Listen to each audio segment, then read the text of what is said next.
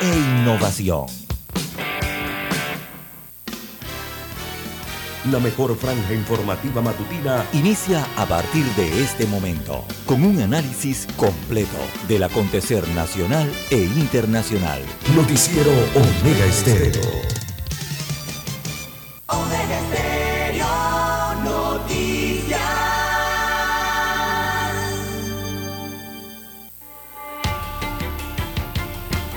Continuación, los titulares, con los hechos que son noticias hoy.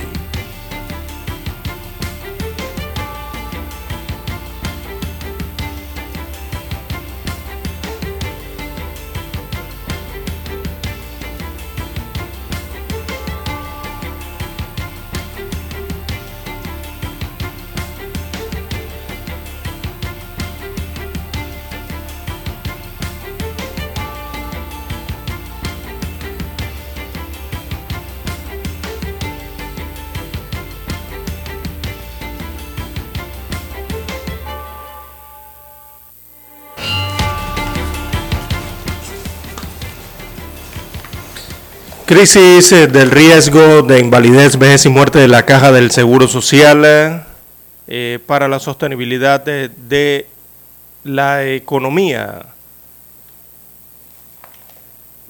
Los representantes de gremios empresariales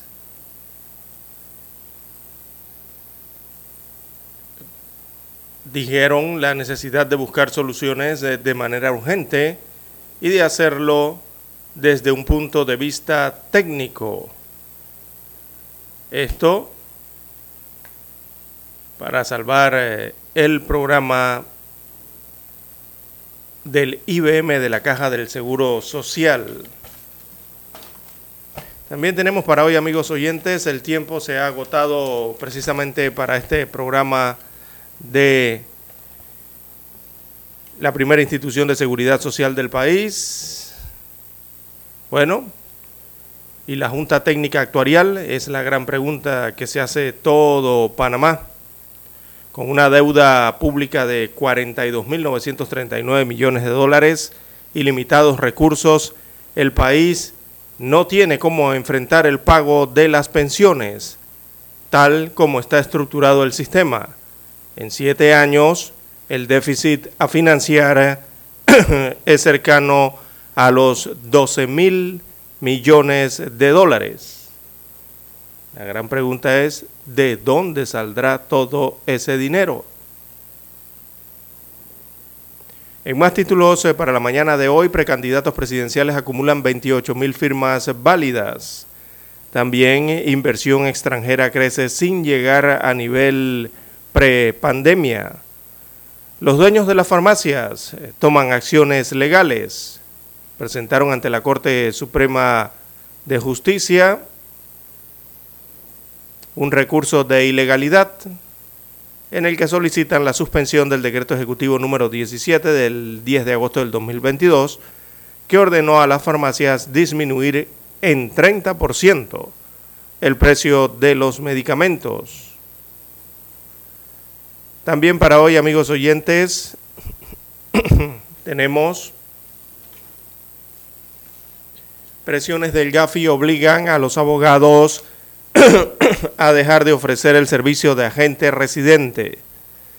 Así que desde la llegada de las nuevas regulaciones en materia de agente residente y los controles impuestos por la Superintendencia de Sujetos No Financieros, muchos profesionales del derecho han encontrado una fórmula para desvincularse de esa supervisión, renunciando a su condición de agente residente. También para hoy, amigos oyentes, tenemos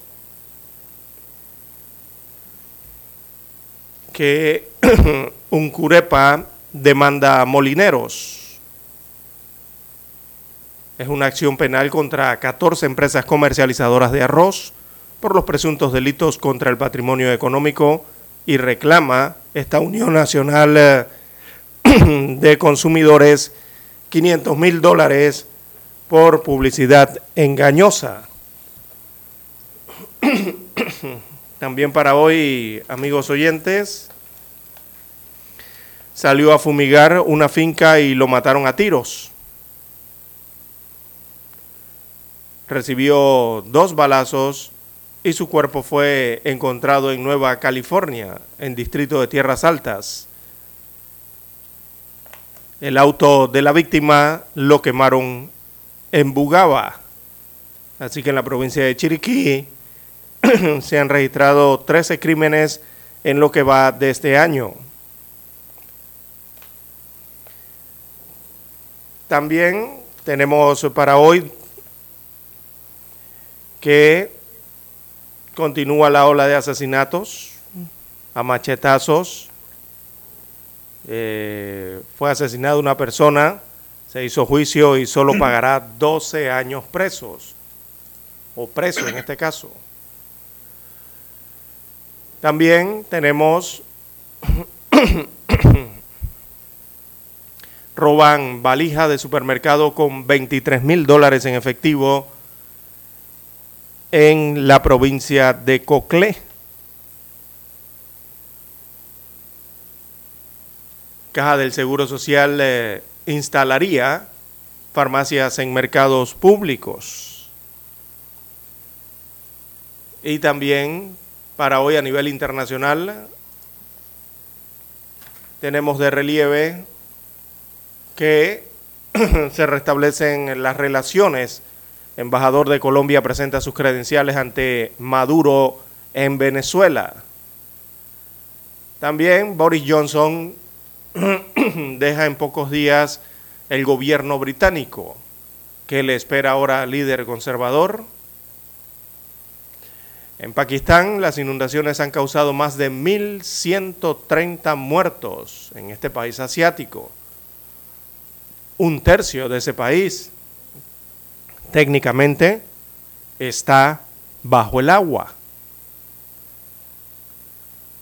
También para hoy, amigos oyentes, Trump pide ser restituido como presidente de Estados Unidos de América o nuevas elecciones inmediatas dijo el día de ayer.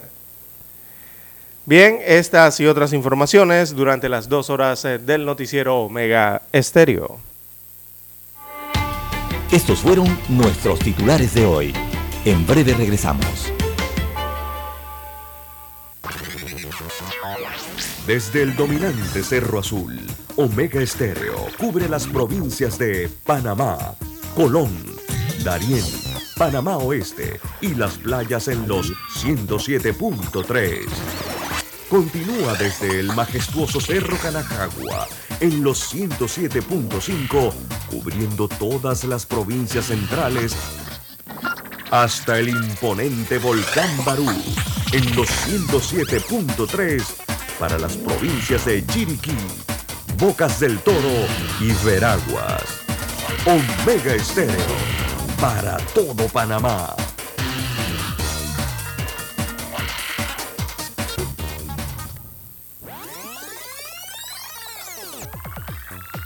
Omega Stereo tiene una nueva app. Descárgala en Play Store y App Store totalmente gratis. Escucha Omega Stereo las 24 horas donde estés con nuestra nueva app.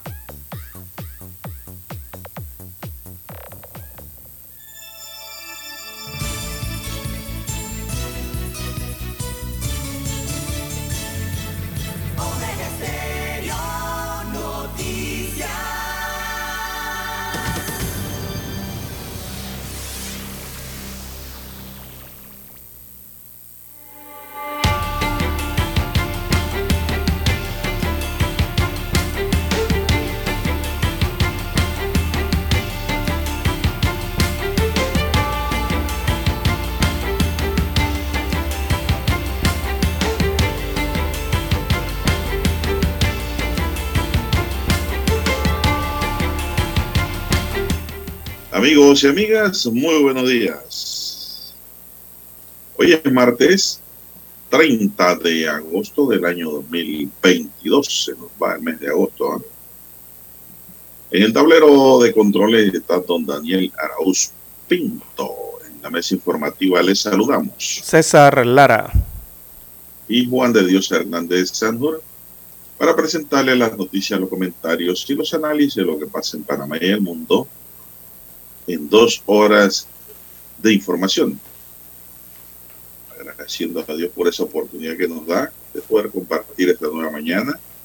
Pedimos para todos salud, divino tesoro, seguridad y protección, sabiduría y mucha fe en Dios. Mi línea de comunicación es el WhatsApp doble seis catorce catorce cuarenta y cinco. Ahí me pueden escribir al doble seis catorce catorce cuarenta y cinco. Don César Lara está en redes sociales. Don César nos da su cuenta. Bien, estamos en las redes sociales en arroba César Lara R. Arroba César Lara R es mi cuenta en la red social Twitter. Ahí puede enviar sus mensajes, sus comentarios, denuncias, fotodenuncias, el reporte del tráfico temprano por la mañana. Recuerde arroba César Lara R para esos incidentes o ya los accidentes, con información que le sirva al resto de los conductores. Buenos días, eh, don Daniel, a usted, don Juan de Dios, a todos los amigos oyentes a nivel de la República de Panamá, eh, toda el área marítima donde llega la señal de Omega Estéreo, las comarcas, las provincias del país.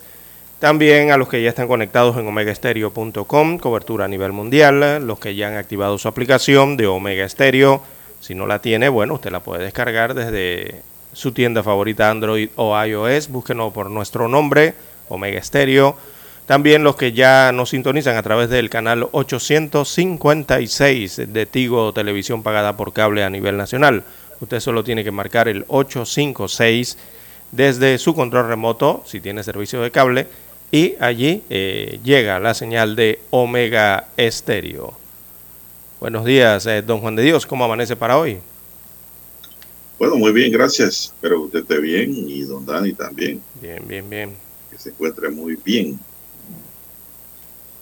Bueno, vamos a entrar en materia informativa. De inmediato, don César, nos llega el informe COVID-19, que ahora es semanal tenemos que un total de 19 muertes por la COVID-19 se registraron en todo el país en la semana que va del 21 al 27 de agosto, según el último informe semanal del Departamento de Epidemiología del MINSA.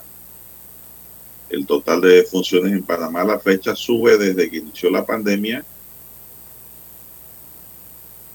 y es de 8.470, número altísimo para esta semana, en la cual se realizaron 41.560 pruebas. Se registraron 5.321 casos positivos nuevos, por lo que el total de casos confirmados en el país alcanza los 978.181. El total de casos activos es de 7.431 hay 7.431 personas con COVID que pueden contagiar. Los que estaban en aislamiento domiciliario hasta el 16 de julio eran 7.645. En tanto, los hospitalizados en sala eran 140. Usted lo llevan a sala es porque no está bien. Tiene algún problema, eh, COVID agravado y en la unidad de cuidados intensivos, pues están los peor, los que están en peor situación. Hasta esa fecha eran 22 pacientes. El total de pacientes recuperados asciende a 962.280, lo que nos indica que todavía en Panamá no ha habido un millón de contagiados, don César. Aquí somos 4 millones y casi yo diría un millón de extranjeros. Estamos hablando ahora aquí de pacientes que hacemos un total de unos 4 a 5 millones. Bueno, don César, hay que seguirse cuidando. No sé si tienes algún comentario sobre el tema. No, don Juan de Dios, hay que seguir cuidándose. Estoy viendo cada vez menos gente con mascarilla y el gobierno estudia la posibilidad ya de eliminar la mascarilla de transporte colectivo, don César. Una medida nueva, ¿no? Eh, bueno, hay que seguirse lavando las manos con agua y jabón. Hay que usar mascarilla en lugares cerrados, hospitales, por ejemplo. Todo un hospital ni se le ocurre sin mascarilla. Lleva una buena mascarilla, no lleva un papel bon ahí, no mascarilla, buena mascarilla. Y evite el contagio, porque no sabemos cómo el COVID le va a pegar. En una semana dejó 19 muertes, don César. 19 defunciones. Lo que indica que el peligro persiste, ¿no?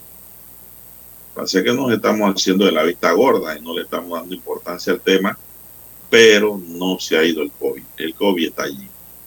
Está allí y está más peligroso que la viruela del mono, para que sepa, don César. Bien, son las 5.50 minutos. 5.50 minutos en su noticiero Omega Estéreo, el primero con las últimas. ¿Qué más tenemos? Tenemos que ir a la pausa, don Juan de Dios, y retornamos. La mejor franja informativa matutina está en los 107.3 FM de Omega Estéreo. 5.30 AM. Noticiero Omega Estéreo. Presenta los hechos nacionales e internacionales más relevantes del día. 7.30 AM. Infoanálisis. Con entrevistas y análisis con los personajes que son noticia. De 8 y 30 a 9 y 30 de la mañana. Sin rodeos. Con Álvaro Alvarado. De lunes a viernes por Omega Estéreo. Para anunciarse en Omega Estéreo, marque el 269-2237. Con mucho gusto le brindaremos una atención profesional y personalizada. Su publicidad en Omega Estéreo. La escucharán de costa a costa y frontera a frontera. Contáctenos 269-2237. Gracias.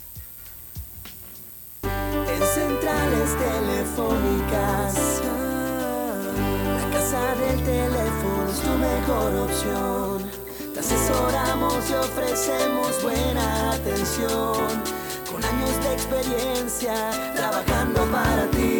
La casa del teléfono, ubicados en Via Brasil y lista hermosa. La casa del teléfono, líder en telecomunicaciones. La casa del teléfono, distribuidores de Panasonic. Ven a visitarnos. Casa del teléfono. 229-0465. lsdtcorp.com. Distribuidor autorizado Panasonic. Omega Stereo tiene una nueva app. Descárgala en Play Store y App Store totalmente gratis. Escucha Omega Stereo las 24 horas donde estés con nuestra aplicación totalmente nueva.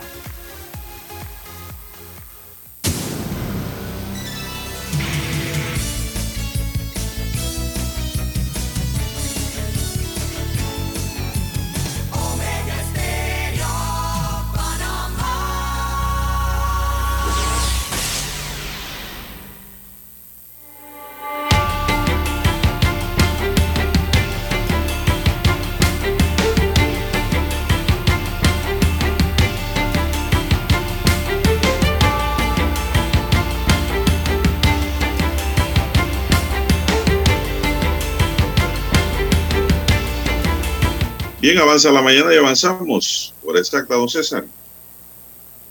5.53 minutos. Bueno, la Unión Nacional de Propietarios de Farmacias advirtió que el decreto ejecutivo 17 y la resolución 82 que establece un descuento del 30% en el precio de los medicamentos lo llevará a la quiebra. Estamos viviendo la peor crisis social y económica de los propietarios de farmacias. Se está atentando contra las inversiones privadas, aseguró Orlando López, presidente de la agrupación la agrupación, que está compuesta por unos 450 establecimientos de farmacias que emplean a cerca de unos 5.000 colaboradores, está sumamente preocupada. Y ayer interpuso una demanda ante la Sala Tercera de lo Contencioso Administrativo de la Corte Suprema para que ambas normas sean declaradas ilegales y se suspendan sus efectos cuando el recurso sea admitido. El presidente de UNPROFA dijo que de forma arbitraria en consulta se obliga a otorgar el descuento del 30% de los medicamentos, incluso en una lista de 150 moléculas, cuando adicionalmente deben dar un 20% a los jubilados y pensionados. En este momento hay desabastecimiento a nivel nacional, donde la población es la más perjudicada. Las farmacias están manteniendo en cuarentena, es decir, fuera de la venta al público, los medicamentos que los laboratorios fabricantes que no han respondido a los distribuidores sí realizan o realizarán el descuento del 30% del inventario. El empresario explicó que a pesar de la resolución que establece que los laboratorios fabricantes deberán venderlos a los distribuidores a un 30% menos del precio registrado, no hacen las notas de créditos al inventario. Así que pues ayer presentaron una demanda, don César, pero no tengo nada en base a qué sustentan la demanda en la información que hoy leo de la estrella de Panamá, don César. Así es, bueno, fue lo único en que... base a qué, cuáles son los fundamentos allí de hecho y de derecho que sostienen la acción legal, ¿no? Bueno, eso es lo que hay. La demanda está presentada, pues por allí tendremos más información sobre esa demanda. Son las 5.55 minutos, César. ¿Qué más tenemos? Bien, don Juan de Dios, en más informaciones para la mañana de hoy tenemos que este miércoles, no, tenemos que precandidatos presidenciales con una sola firma en dos semanas. ¿Cómo? Así es.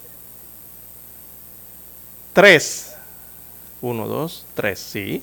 Tres de los 28 precandidatos a la presidencia por la libre postulación no han conseguido una sola firma en dos semanas. ¿O no lo han buscado? O conseguido.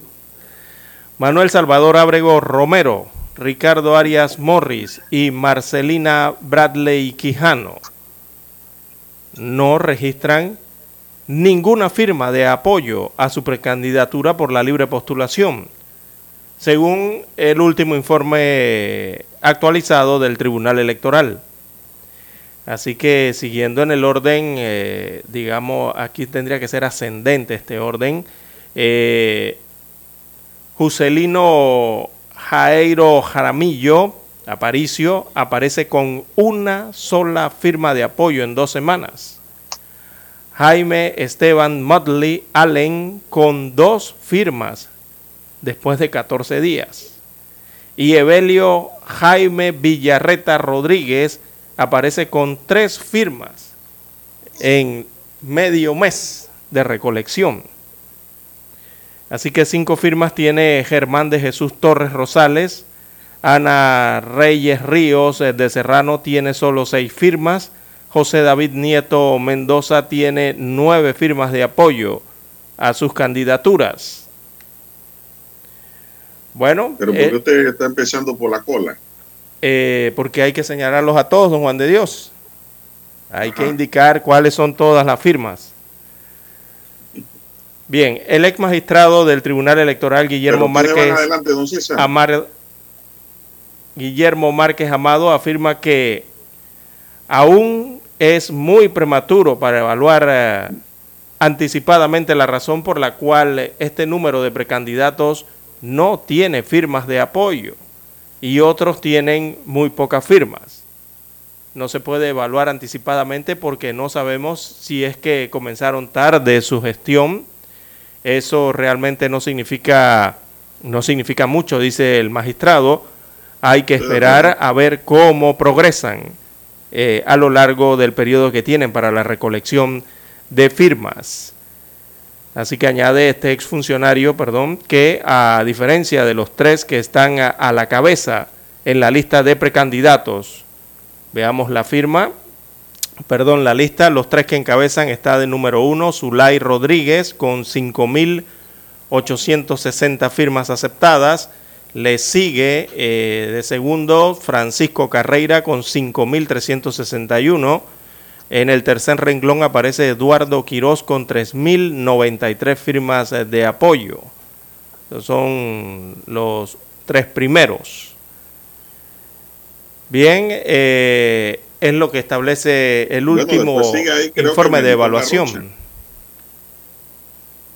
Creo que sigue Melitón Arrocha allí Y Kathleen Levy en la quinta. y,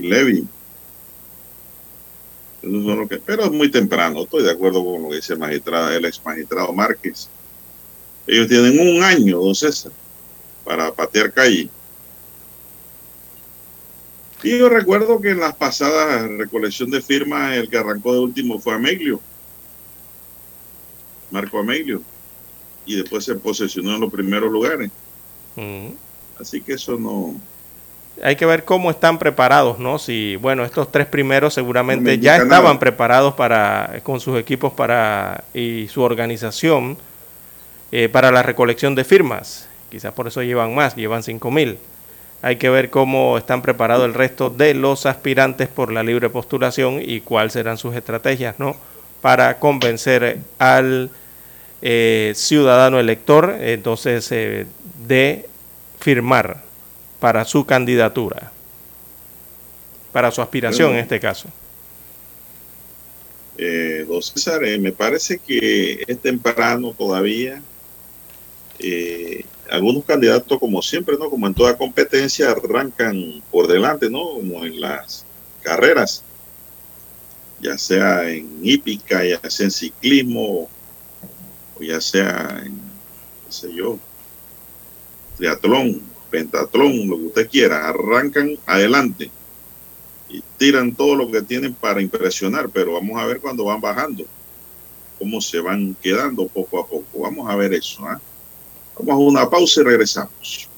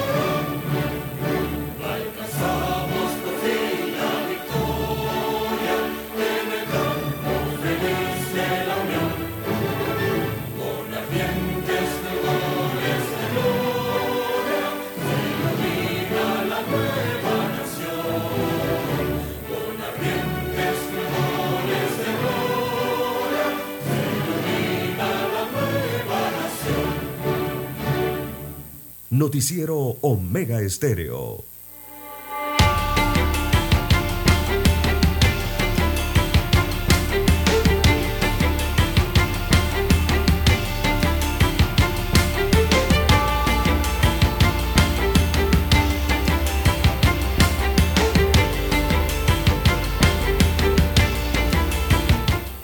Bien, continuamos. Bueno, don César, usted sabe que muchas sociedades anónimas se están quedando sin abogados, sin agentes residentes. La nota que tengo aquí de la página económica de la Estrella de Panamá nos dice que los abogados están dejando de ofrecer el servicio de agente residente en Panamá. Las nuevas regulaciones en materia de agente residente y los controles impuestos por la Superintendencia de Sujetos No Financieros, acorde con las exigencias del Grupo de Acción Financiera, presionan a los abogados para desvincularse del servicio. Y esto no es falso, esto es una gran verdad. Solo hay que ir al registro público y ver cómo todos los días eh, los abogados pues renuncian, los abogados independientes. Pues las grandes firmas no, las grandes firmas tienen, eh, tienen el emporio necesario para mantenerse. Al final de la historia, todo el que tenga una sociedad anónima en Panamá eh, va a tener que afiliarse a una firma grande de abogados. Los abogados chicos ya hemos renunciado a la mayoría de las residencias que teníamos. La legislación panameña requiere que todas las sociedades y otras entidades ficticias, como fundaciones de interés privado y de fideicomisos, tengan un agente residente con domicilio en la República de Panamá. Tiene que ser un abogado idóneo. Pero desde la llegada de las nuevas regulaciones en materia de agente residente y los controles impuestos por la Superintendencia de Sujetos No Financieros, muchos profesionales de la abogacía han encontrado una fórmula para desvincularse de esta supervisión, renunciando a su condición de agente residente, dijo a la decana el abogado y presidente del Colegio Nacional de Abogados, Juan Carlos Araúz. Explicó que quienes han sido o han ido renunciando lo hacen porque no les resulta competitivo dedicar el tiempo que implica completar todas las exigencias de la Superintendencia de Sujetos No Financieros y de la Unidad de Análisis Financiero UAF frente lo que se cobran como honorario por ofrecer el servicio. Es muy correcto lo que eh, dice aquí el doctor Araúz. Eh, realmente no, no compensa el trabajo que ahora hay que hacer por la residencia que pagan para ello. Algunas sociedades están aceptando ya los aumentos que le han dicho la, los abogados que tienen que pagar por este servicio. Anteriormente, todo lo que estoy diciendo, eso lo estoy aportando yo, ¿ah? no en la noticia. Cuando vengo a la noticia, le digo lo que dice la noticia. Estoy aportando lo que estoy viendo. ¿Qué implica esto? Que ahora muchas empresas activas y no activas eh, comercialmente ahora tienen que pagar el servicio mensualmente a los abogados. Anteriormente nos pagaban a una anualidad ahí simbólica. El abogado residente era como especie de un requisito de la ley nada más, pero en realidad la mayoría de los residentes no tenemos acceso a los números, a la actividad que maneja la empresa. Ingreso, egreso, actividades. Eh, y estábamos allí pues registrados solamente por requisito de ley pero ahora, con la nueva ley de los sujetos no financieros y las exigencias de la UAP, los abogados tienen más actividad dentro de la sociedad de don César. Tienen que rendir informes mensuales. ¿Eso qué indica entonces? Que muchos abogados que no han renunciado lo que han hecho es ahora cobrarle una mensualidad a las empresas. E, e, eso también aumenta el costo de operaciones de una empresa. Y lo van a tener que hacer porque si no se lo pagan a ese abogado que tienen, que están pidiendo ese aumento mensual, eh, lo tendrán que hacer ante una firma de abogado grande que a lo mejor le va a cobrar hasta más por el servicio. Entonces, lo que no se va en lágrimas aquí se va en suspiro para la empresa privada en este caso.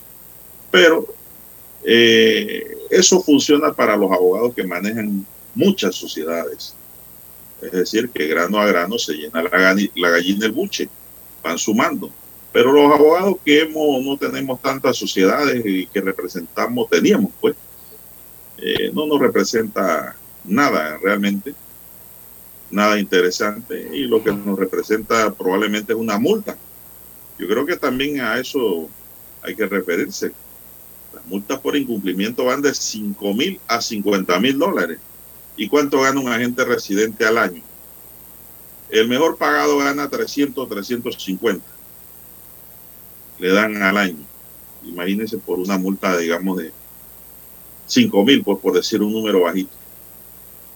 Bueno, dice la información que la actividad ha perdido interés en algunos abogados por las responsabilidades que se adjudican en la actualidad para ser agente residente, apuntó Araúz, resaltando que el servicio de agente residente es una de las actividades que se contemplan en la ley de la abogacía como actividades exclusivas de los abogados. La abogada Edna Ramos también habló, por su parte coincidió con Araúz en que los abogados están renunciando a ofrecer estos servicios no solo para las exigencias del Grupo de Acción Financiera, sino también por las regulaciones restrictivas que ha establecido Panamá sobre ese particular servicio de agente residente, lo cual afecta a la profesión de abogado. Agregó yo, don César. Muchas de las funciones de los contadores, yo no sé por qué razón, motivo o causa, se la pasaron a los abogados. Cuando hay números que tienen que manejar y documentos que tienen que manejar son los contadores públicos. Pero, Entonces, eso ha arrojado como consecuencia que el registro público todos los días hay abogados renunciando pero, a ser agente residente, don César. pero esa ley no, no dice que es que los abogados tienen que convertirse en contadores. No los obliga a convertirse en contadores, don Juan de Dios. Eh, Claro que no. Bueno, exacto. Entonces, el abogado que brinda eh, el servicio de agente residente, la ley lo que dice es que debe mantener una información contable de las sociedades a su cargo, ¿verdad? Para esto, para eh, conocer al cliente, establecer allí preve- para prevenir el blanqueo de capitales, tiene que establecer un perfil financiero de su cliente y de la sociedad, de los fideicomisos, de las fundaciones, bueno, de todas esas cuestiones, ¿no? Eh, y recabar lo que es la información contable. No les está diciendo que sea contadores. Lo más probable es que la ley les está diciendo que tenga que contar con los servicios de un profesional CPA, ¿no? O sea, de un contador público autorizado para llevar adelante estas sociedades anónimas. Eh, no, César, pero la responsabilidad ¿Ah? que debe recaer sobre un contador se la están cargando al abogado en cuanto a sanciones. Ese es el problema real. Y ser agente residente no es negocio en Panamá para ah, bueno, ningún esa es abogado. otra cosa. Eso representa poco. Eso más que todo es una ayuda que uno hace cuando constituye una sociedad, que uno mismo se pone como agente residente para poder inscribir la sociedad en el registro público porque es una exigencia de ley, pero no porque eso represente algún negocio. Ahora puede que represente un negocio porque las empresas van a tener que tomar en serio el tema y van a tener que pagar más por las residencias. Porque como dice usted muy bien, el abogado va a tener que tener el contador al lado. Sí, exacto.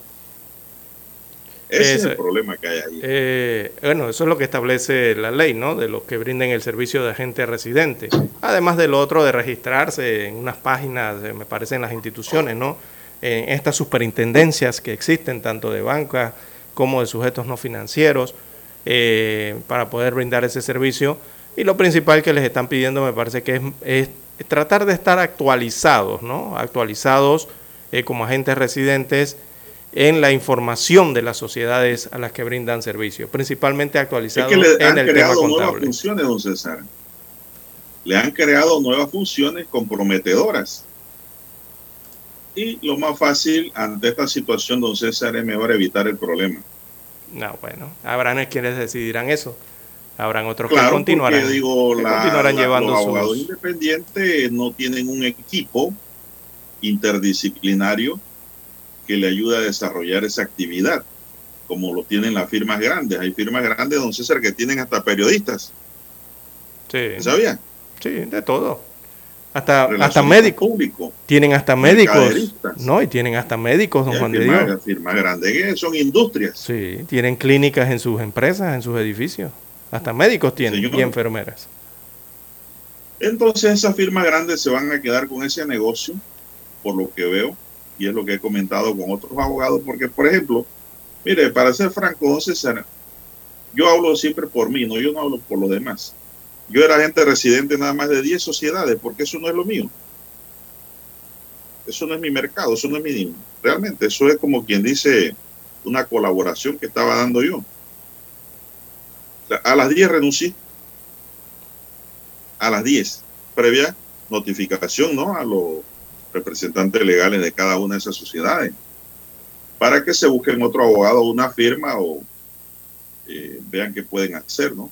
Porque en realidad no, no, no, no, no, no representa mayor cosa que un posible problema para cada abogado independiente chico que tenga de 10 a 100 sociedades o 50 sociedades. Porque imagínese que si usted maneja 50 sociedades, usted va a estar es ocupado en eso, don César.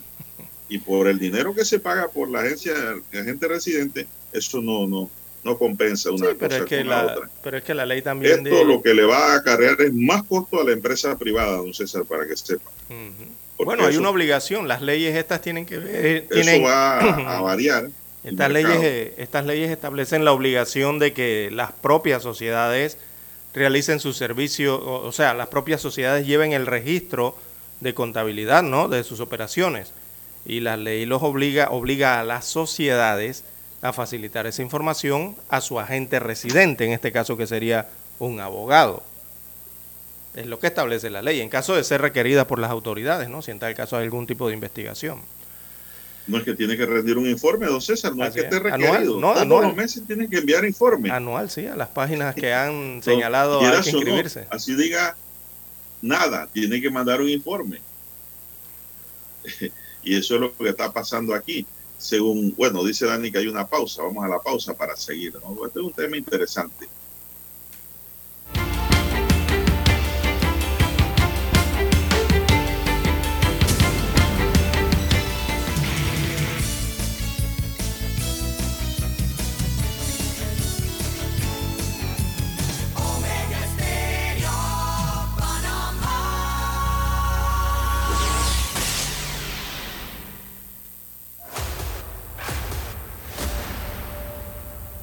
Desde los estudios de Omega Estéreo, establecemos contacto vía satélite con la voz de América. Desde Washington, presentamos el reportaje internacional.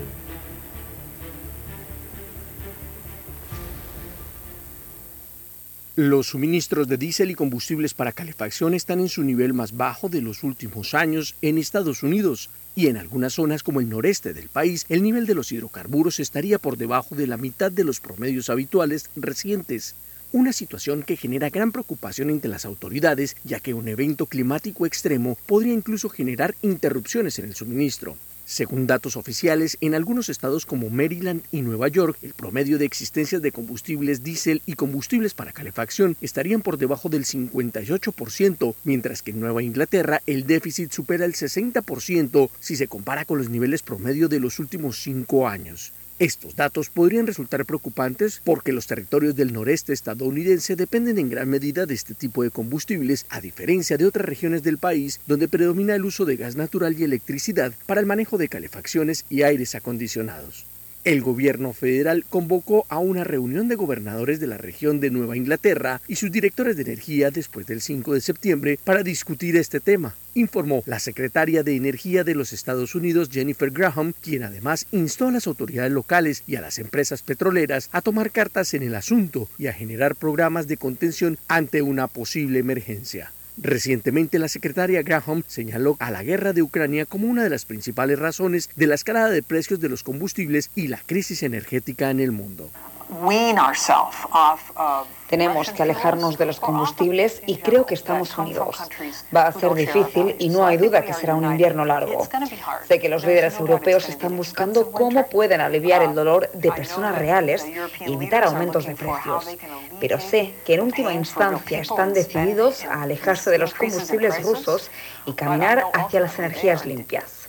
En una reciente encuesta del Departamento de Energía de los Estados Unidos asegura que los inventarios de gasolina no son tan malos en el país, sin embargo, sí estarían en su nivel más bajo de la última década, especialmente en los estados de la costa este de los Estados Unidos. Héctor Contreras, Voz de América, Washington. Escucharon vía satélite desde Washington el reportaje internacional. La mejor franja informativa matutina está en los 107.3 FM de Omega Estéreo. 5.30 AM. Noticiero Omega Estéreo. Presenta los hechos nacionales e internacionales más relevantes del día. 7.30 AM. Infoanálisis. con entrevistas y análisis con los personajes que son noticia. De 8 y 30 a 9 y 30 de la mañana, sin rodeos, con Álvaro Alvarado. De lunes a viernes, por Omega Estéreo.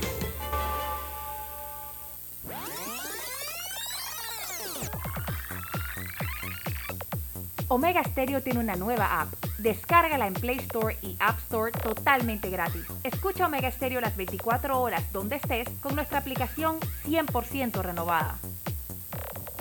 Noticiero Omega Estéreo.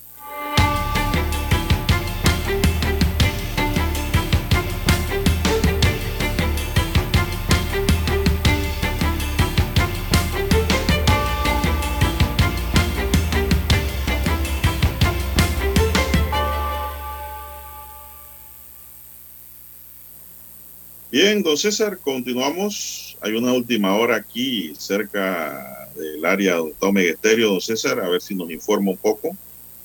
Sí, sí, se está registrando en estos momentos, don Juan de Dios, la atención eh, por un incendio o explosión que ha ocurrido hace algunos minutos en el edificio Torre El Cangrejo, que está ubicado en la vía argentina, aquí en el corregimiento de Bellavista.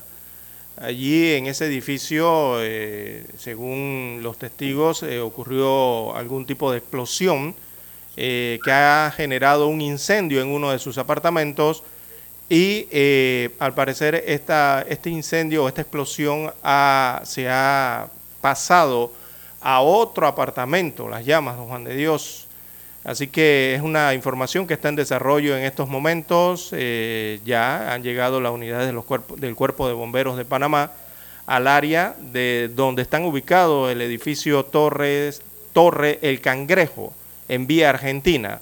Para mayor ubicación de los amigos oyentes, este edificio está ubicado a, cerca de la compañía Alfaro, esta compañía donde venden instrumentos musicales bueno, allí donde está ese, allí donde está ese semáforo, eh, uno, una de las cuadras eh, contiguas es donde se ubica el edificio Torre El Cangrejo, que, eh, en el cual se ha registrado este siniestro, esta especie de explosión, y ha afectado visualmente aquí se observan dos apartamentos, don Juan de Dios.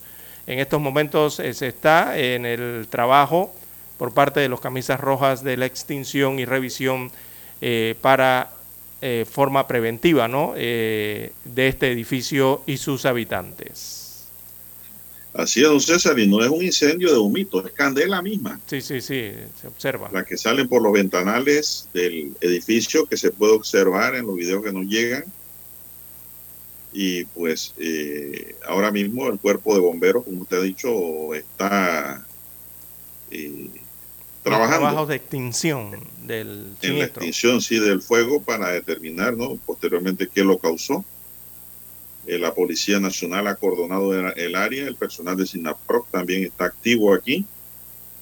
Y hay movimiento, pues, de los estamentos de seguridad para eh, controlar la situación en el área a raíz de esta explosión que se acaba de registrar aquí en el área del Cangrejo, en otra vía paralela a la donde está ubicada nuestra estación Omega Estéreo.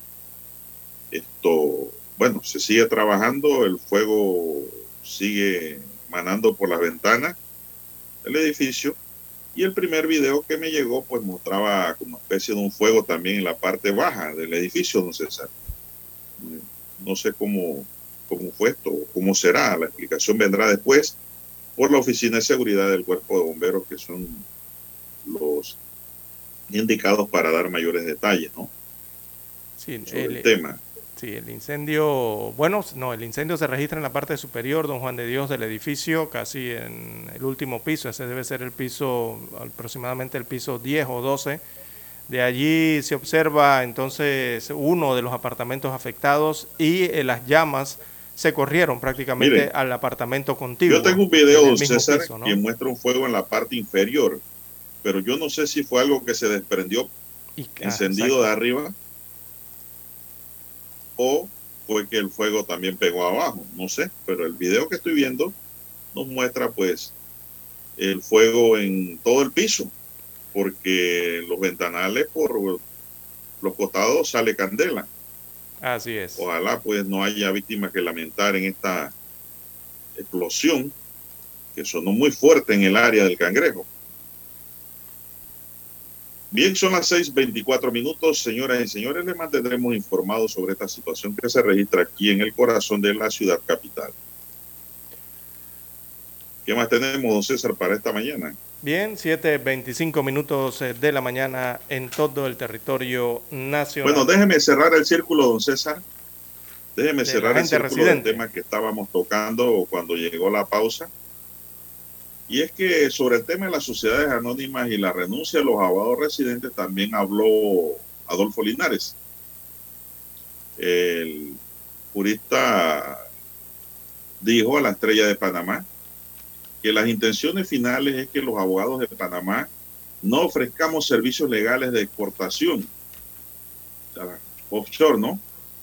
Cosa que sí hacen los abogados y profesionales de Estados Unidos y de Europa sin ningún tipo de restricción, cuyos centros financieros, la OCDE, Organización para la Cooperación y el Desarrollo Económico, y el GAFI no los molesta como acá. Mientras tengamos una política exterior pusilánime y entreguista, nunca saldremos de la lista, expresó Linares, César. Estoy de acuerdo con lo que expresa Linares, yo, totalmente. Así es. El 18 de agosto, la Superintendencia de Sujetos No Financieros anunció que Panamá actualizó los lineamientos y directrices dirigidos a los profesionales que realizan las actividades sujetas a supervisión mediante acuerdo. Así es, con la finalidad de elevar el nivel de cumplimiento con un enfoque basado en riesgo, fortalecer el sistema de prevención de blanqueo de capitales y la competitividad del país. Eso es lo que dice la superintendencia. Pero dice el amigo Linares que esto no es más que un acto pusilánime y entreguista del gobierno. Bueno, la mayoría Son de las las 6:26 regulaciones. minutos. ¿Qué más Sí, tenemos, don exacto. César? Allí Seguimos la- adelante. Allí la mayoría de la, de, las- de la legislación es para los que realizan actividades fuera de la República de Panamá, como usted bien señala, don Juan de Dios, y también eh, eh, para mantener, eh, digo, digo, aquellas que también utilizan para tenencias de activos, ¿no? Eh, tanto local como internacionalmente. Ahí es donde se están viendo afectadas eh, según eh, la última ley que obliga eh, al abogado eh, que brinda el servicio de agente residente, sobre todo a mantener esa información contable de las sociedades a su cargo aquí, pero desde la República de Panamá, ¿no? Básicamente afecta el servicio, lo- los servicios que se brindan, pero afuera. Bien, No, las seis. todo. Sí, a todo. Adentro y afuera, César. Eso no es así. ¿ah? No, sí, es para todo, Es pero todo. principalmente aquí, como No, usted bien no, no, señala, aquí como usted bien señala, realizan actividades fuera de la República de Panamá. Ya se lo expliqué, señor. Eso no es así como usted lo dice, está desinformando. Esto es a nivel nacional, porque todos los abogados no dan el servicio de offshore, mucho menos, eso es de las grandes firmas. Porque usted tiene que tener satélites en otros países para poder trabajar de esa manera. Y así no se puede. Un abogado independiente, una firma pequeña tampoco lo hace, porque eso conlleva muchos costos. Y esto no solo regula a, la- a las sociedades anónimas para su información, esto también regula las fundaciones de interés privado, que son otros, otras personas jurídicas que también requieren residentes, así como los fideicomisos. En pocas palabras, esto requiere la participación activa de un equipo interdisciplinario que es el que va a asistir al abogado, pero la responsabilidad del caso la va a tener el abogado. Ese es el que va a pagar los platos rotos en caso de que haya algún tipo de sanción administrativa por parte de la superintendencia de sujetos no financieros o de la UAF. Son las 6:29 minutos, señoras y señores. Vamos a hacer la pausa para escuchar los titulares de la fecha. Para anunciarse en Omega Estéreo, marque el 269-2237. Con mucho gusto le brindaremos una atención profesional y personalizada. Su publicidad en Omega Estéreo. La escucharán de costa a costa y frontera a frontera. Contáctenos 269-2237. Gracias. Omega Estéreo, 24 horas en FM Estéreo. Desde los estudios de Omega Estéreo, establecemos contacto vía satélite con la voz de América. Desde Washington, presentamos el reportaje internacional.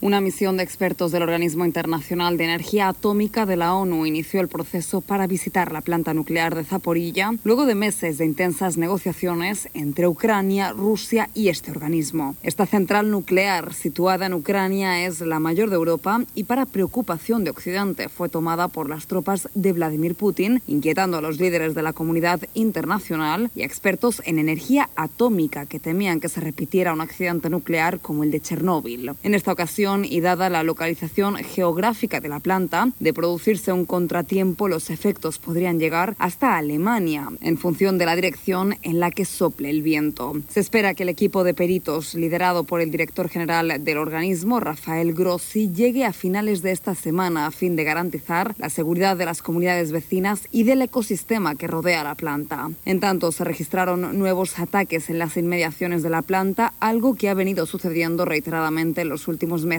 en medio de un prolongado cruce de acusaciones entre Rusia y Ucrania. La administración Zelensky señala al Kremlin de mantener la central como un rehén, además de almacenar armas allí, mientras que el gobierno de Vladimir Putin acusó a Ucrania de lanzar disparos sobre las instalaciones nucleares. Dos versiones que están en contraste y que no han podido ser verificadas de forma independiente. Sea como fuere, la llegada de la Agencia Supervisora de Energía Nuclear de la ONU a la mayor instalación de energía nuclear de Europa brinda esperanza a una tensa situación que mantiene en vilo al pueblo ucraniano desde hace meses.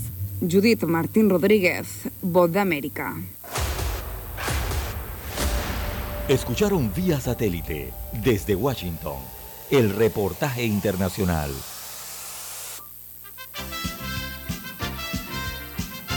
Infoanálisis, de lunes a viernes, de 7 y 30 a 8 y 30 de la mañana por los 107.3 FM de Omega Estéreo.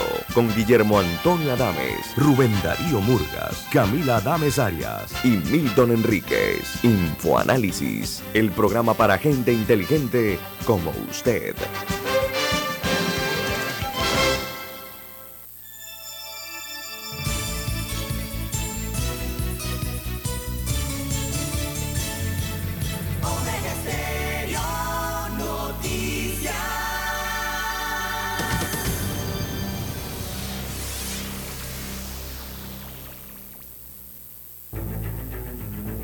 Las noticias impresas en tinta sobre papel. Con ustedes. Escuchando el periódico. Los titulares de las primeras planas de los diarios estándares de circulación en Panamá.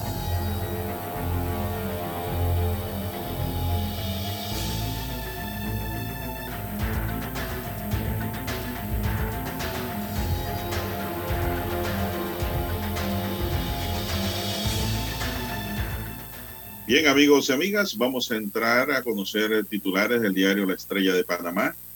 Abogados están dejando de ofrecer el servicio de agente residente en Panamá. Las nuevas regulaciones en materia de agente residente y los controles impuestos por la Superintendencia de Sujetos No Financieros, acorde con las exigencias del Grupo de Acción Financiera, presionan a los abogados para desvincularse del servicio. Farmacéutas aseguran que descuento en fármacos los llevará a la quiebra. Los empresarios demandaron ante la Corte Suprema de Justicia dos normas que regulan el precio de las medicinas. Es triste que una mujer que haya vivido las palabras muera en el más absoluto silencio, dice Silvia Quesada, escritora mexicana. Un curepa demanda por 500 mil dólares a molineros por calidad del arroz. La Unión Nacional de Consumidores y Usuarios de Panamá demandó a las empresas molineras de arroz que, según Acodeco, incumplieron con la calidad del grano. El Tribunal Electoral ve con preocupación la penetración de dinero ilícito en las campañas políticas, dice Alfredo Junca. También Partido Cambio Democrático nombra Comisión Nacional de Elecciones Internas. Unidos por la Democracia pide a la presidenta de la Corte que el nuevo magistrado del Tribunal Electoral esté alejado de la política partidista. Panamá registra 19 muertes por COVID-19 en la semana epidemiológica del 21 al 27 de agosto, pues se acoge al término de ley para dictar sentencia en caso contra exministra Alma Cortés y otros cinco exfuncionarios del Ministerio de Trabajo. El tema del día, la estrella de Panamá dice Ciudad de la Salud tiene 85% de avance su mega cocina será la más moderna de Panamá. Economía, dice la estrella de Panamá, tráfico de pasajeros por Tocumen crece 138% durante el primer semestre de 2022. Un Curepa demanda por 500 mil dólares a molineros. Cuba empieza la semana con una nueva jornada de apagones por déficit del 36% los deportes, selecciones mundialistas presentan sus nuevas pieles para Qatar 2022. Países como Uruguay, Ghana, Serbia, México, Marruecos, España, Argentina, Suiza y Alemania dieron a conocer la indumentaria que utilizarán para la justa mundialista del mes de noviembre, cerquita. Celebran con éxito cuarta parada del Kiwanis Golf Junior League torneo programado en cinco fechas es realizado bajo la modalidad de juego por golpes a nueve hoyos gross, lo que permite a una nueva generación de golfistas panameños desarrollarse con sólidos. Costa Rica aspira a más tras organizar por segunda vez un mundial de la FIFA. La falta de control de las barras es el problema que socava el fútbol chileno. En la página internacional nos dice hoy la estrella, la constitución va a plebiscito en Chile, una de las más feministas del mundo. En menos de dos décadas, Chile pasó a ser uno de los países más conservadores de la región con el divorcio y cualquier tipo de aborto prohibido, a escribir una de las constituciones más feministas del mundo un texto que pivota sobre la igualdad de género y que se someterá a plebiscito el próximo domingo. Trinidad y Jamaica denuncian que el flujo ilegal de armas es su mayor amenaza. Rowley afirmó que comparecería con la prensa de Estados Unidos. Tiene pues ellos la capacidad de ser más eficaz en el seguimiento de estos traficantes según los medios locales. Colombia y Venezuela reanudan formalmente sus relaciones ajenos a las críticas de Guaidó. A Bogotá ha llegado igualmente el diplomático Félix Plasencia, ex ministro de Exteriores de Venezuela. Y también sistema por el Atlántico con el 80% de posibilidades de pasar a depresión tropical. Un sistema de baja presión avanza por el Atlántico Central produciendo una gran inestabilidad con un 80% de posibilidades en el plazo de los próximos cinco días de convertirse en una depresión tropical, según informó ayer el Centro Nacional de Huracanes. Bien, amigos y amigas, estos son los titulares que hoy nos ofrece el diario La Estrella de Panamá y de inmediato pasamos a conocer los titulares del diario La Prensa para hoy. Adelante, César. Bien, martes 30 de agosto del año 2022, la prensa titula el tiempo se ha agotado para el IBM, Junta Técnica Actuarial. Es lo que dice. Así que hay crisis. Bueno, la Junta Técnica Actuarial eh, fue enfática respecto al endeble estatus financiero del sistema de pensiones exclusivamente de beneficio definido. Abro comillas, le cito al informe que emitió la Caja del Seguro Social a través de la Junta Técnica Actuarial. Abro comillas, el tiempo se ha agotado y no se puede dilatar que se tomen medidas necesarias para equilibrar el régimen, proteger la proteger la decisión tendrá graves, no, aquí dice postergar la decisión tendrá graves consecuencias económicas, políticas y sociales para el país. Esto es lo que advierten en el informe entregado a la Administración de la Caja del Seguro Social, liderada por el doctor Enrique Lao Cortés.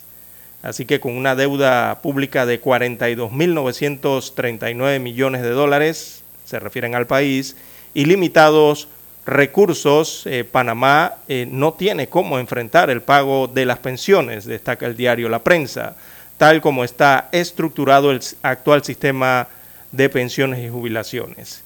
En siete años, destaca el informe, eh, el déficit a financiar será cercano a los 12 mil millones de dólares Así que esta es una seguidilla de reportajes del diario La Prensa que habla de la crisis del riesgo de invalidez, vejez y muerte y el riesgo que presenta, representa esto para la sostenibilidad de la economía del país. En más títulos del diario La Prensa para hoy, prueba PISA, un desafío, la tercera evaluación del país. Así que unos 6.300 estudiantes de 15 años de escuelas oficiales y particulares participan en la prueba PISA por tercera ocasión. La evaluación se realiza luego de dos años de clases a distancia y semipresenciales por la pandemia. Precisamente la prueba permitirá medir el impacto del aprendizaje a distancia. También precandidatos presidenciales acumulan 28 mil firmas, titula la prensa hoy. Este es el tema de la libre postulación. Así que a la fecha se han registrado un total de 28 mil 18 firmas de apoyos válidas para los 28 precandidatos a la presidencia por la libre postulación. El reporte más reciente del Tribunal Electoral evidencia que de los cinco precandidatos con más firmas, tres son personas que actualmente eh, o hasta hace muy poco eh, formaban parte de un partido político. También inversión extranjera crece sin llegar a nivel de pandemia o, sin llegar al nivel de prepandemia, sería aquí en este caso. Eh, habla de la competitividad del país. El informe, el flujo de inversión extranjera directa al país en el primer trimestre del año se ubicó en 716.1 millones de dólares, cifra que representa un aumento del 200,3%. Esto respecto al mismo periodo del año 2021, cuando eran notorios los efectos de la pandemia. También dueños de farmacias toman acciones legales. La información aparece en la página 2A del diario La Prensa. En ella se destaca que la Unión Nacional de Propietarios de Farmacias interpuso ayer lunes un recurso de ilegalidad ante la Sala tercera, tercera de lo Contencioso Administrativo de la Corte Suprema de Justicia, en el que solicitó la suspensión del decreto ejecutivo número 17 del 10 de agosto del año 2022, que ordenó a las farmacias disminuir en 30% el precio de medicamentos elaborados a partir de 170 moléculas, o sea, son 170 medicamentos. El gremio advirtió que en los próximos días podría haber despidos porque los ingresos no les dan para pagar los gastos operativos. Además, en el diario La Prensa, eh, ganarán los demócratas las elecciones de noviembre. Este es un titular a forma de pregunta que se hace la prensa respecto a las elecciones presidenciales en los Estados Unidos de América. También en panorama aparece la fotografía del diputado del circuito 83, Gabriel Silva, que plantea prohibir el abuso de derecho. También en la sección Vivir Más, el lugar de donde vienen los sueños, reportaje especial. Y aparece en la página 6B del rotativo La Prensa Hoy, eh, el martes financiero. Bueno, ellos desarrollan el reportaje las tendencias que marcan el ritmo del mercado laboral. Interesante reportaje para el día de hoy. Estos son los títulos del diario La Prensa. Con ella concluimos la lectura de los principales titulares de los diarios estándares de circulación nacional. Hasta aquí. Escuchando el periódico. Las noticias de primera plana, impresas en tinta sobre papel. 7:30 AM. Infoanálisis, con entrevistas y análisis con los personajes que son noticia. La mejor franja informativa matutina está en los 107.3 FM de Omega Estéreo, cadena nacional. Para anunciarse en Omega Estéreo, marque el 269-2237. Con mucho gusto le brindaremos una atención profesional y personalizada Su publicidad en Omega Estéreo. La escucharán de costa a costa y frontera a frontera. Contáctenos 269-2237. Gracias.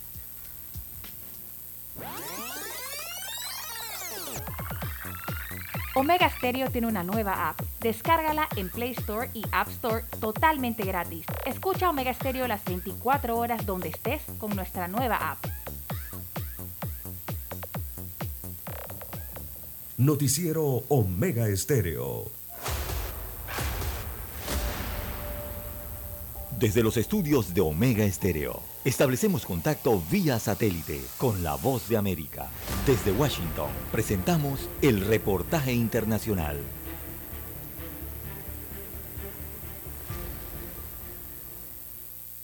En solo un día la moneda venezolana sufrió una nueva devaluación de más de 10% frente al dólar, una situación que de acuerdo a expertos seguirá ocurriendo debido a la falta de confianza en el bolívar, ya que el Banco Central de Venezuela no cuenta con reservas para sostener la tasa de cambio, producto de las políticas económicas gubernamentales. Cuando se anunció el aumento en marzo, el salario mínimo mensual que perciben unos 700.000 trabajadores públicos y poco más de 3.200.000 pensionados era el equivalente a 30 dólares, pero esta nueva devaluación ahora lo ubica en el equivalente a 15 dólares. En ese sentido, el economista José Guerra explica a La Voz de América que las devaluaciones siempre tienen un efecto inflacionario que se traslada de manera gradual o súbita a los precios. Los comerciantes, actuando racionalmente y preservando sus inventarios, ¿qué hacen? Bueno, remarcan los precios porque si no se arruinan. Pues cuando vayan a reponer los inventarios para poder seguir con el negocio, entonces no van a tener los dólares si dejan el, el, el, precio fijo. Entonces, esto no es algo ni pecaminoso, ni criticable, ni censurable. Es la lógica con que actúa la economía.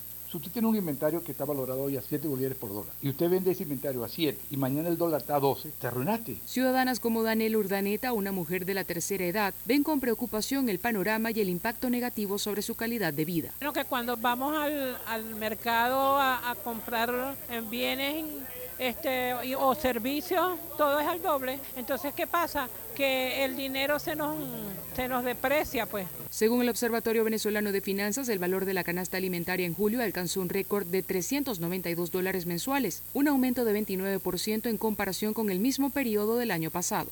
Carolina Alcalde, Voz de América, Caracas. Escucharon vía satélite desde Washington el reportaje internacional. La mejor franja informativa matutina está en los 107.3 FM de Omega Estéreo. 5.30 AM.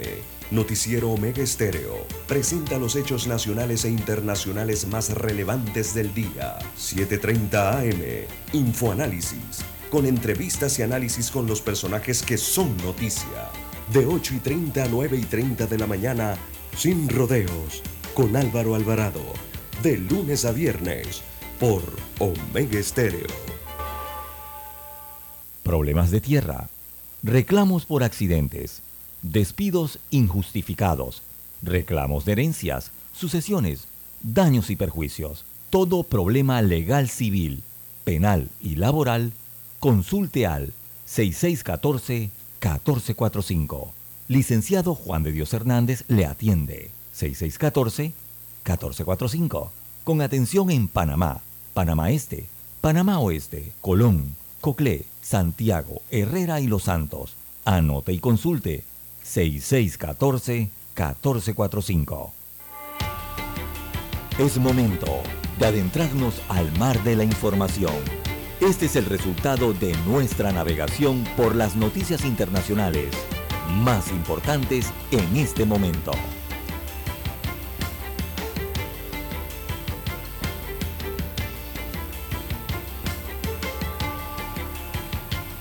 Avanzamos, son las 6:48 minutos. ¿Qué tenemos en la página internacional, don César? Bien, amigos oyentes, a nivel internacional, bueno, se destaca que eh, se restablecen las relaciones entre Colombia y Venezuela. Así que el embajador de Colombia eh, presenta sus credenciales ante Maduro y la presenta en Venezuela. Así que el nuevo embajador de Colombia en Venezuela, Armando Benedetti, presentó este lunes sus credenciales ante el presidente Nicolás Maduro en medio del restablecimiento de las relaciones diplomáticas entre ambos países que comenzó este mes, esto luego de varios años de llevar rotas estas relaciones. Así que Benedetti fue recibido con honores en el Palacio de Miraflores, esa es la sede del Ejecutivo en Caracas, Venezuela, allí por el ministro de Relaciones Exteriores Carlos eh, Faría, con quien se había reunido horas antes en la sede de la Cancillería venezolana para entregarle las copias de estilo, paso previo a la cita con Maduro o con el mandatario eh, nacional, en este caso el presidente Nicolás Maduro, que lo recibió posteriormente. Allí se observan las fotografías, los videos entre risas y apretones de mano en el primer encuentro eh, frente a los fotógrafos y camarógrafos. Sostuvieron una reunión privada en la que participaron, entre otros, el canciller de Comunicaciones de Venezuela, eh, también el ministro de Relaciones Exteriores y una diputada, eh, su esposa, que es Cilia Flores. Ella también es diputada o diputado en Venezuela. Así que se restablecen las relaciones diplomáticas entre Venezuela y Colombia. Bueno, don César, eso pues ocurre allá en Sudamérica, en tanto por el norte, la Guardia Nacional Mexicana con equipos antimotines cerró ayer el paso a la caravana de migrantes que pretendía ingresar al Centro de Atención Integral del Tránsito Fronterizo en Huixla, CAEF, en el sureste mexicano. Este grupo que salió el domingo de Tapachula, en la frontera de México con Guatemala, llegó a Huixla este lunes cerca de las 12 hora local, pero se topó con el muro militar en el acceso principal del centro. Víctor Manuel Hernández, miembro de la Guardia Nacional, les informó a los migrantes que las autoridades del Instituto Nacional de Migración no iban a atender en este momento sus demandas. A pesar de ello, los migrantes insistieron en recibir atención, por lo que se establecieron fuera de la caseta migratoria en grupos pequeños a la espera de una respuesta de las autoridades. Son las 6.51 minutos.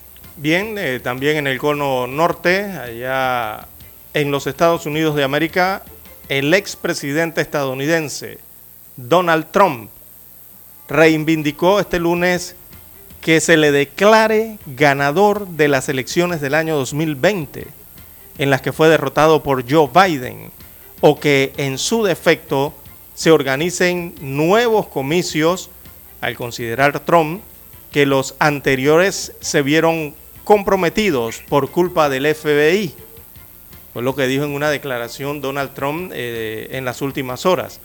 Así que Trump está pidiendo ser restituido como presidente de los Estados Unidos de América o que se realicen nuevas elecciones eh, con carácter de inmediatez, que sean elecciones inmediatas. Eh, así habla el exmandatario que insistió que hubo fraude y una injerencia electoral en niveles nunca antes vistos. Esto de acuerdo al ex eh, mandatario norteamericano. Dijo Donald Trump, abro comillas, le cito, ahora resulta que de forma concluyente el FBI enterró la historia del computador de Hunter Biden antes de las elecciones, sabiendo que si no lo hacían, Trump hubiera ganado fácilmente las presidenciales del 2020, dijo en su red social Truth, eh, perdón, Truth Social, así lo dijo el ex presidente. Bueno, parte de lo que ha escrito en las redes sociales y que ha publicado en las últimas horas el ex presidente norteamericano Donald Trump. Son las 6:53, avanza la mañana y pues el gobierno del presidente de Colombia, Gustavo Petro, presentará hoy martes un proyecto de reforma tributaria que subiría en 200% el impuesto a los ricos para la igualdad y la justicia social colombiana. Unos 10.000 colombianos estarían sujetos al nuevo impuesto, que es equivalente al 0.02% de la población.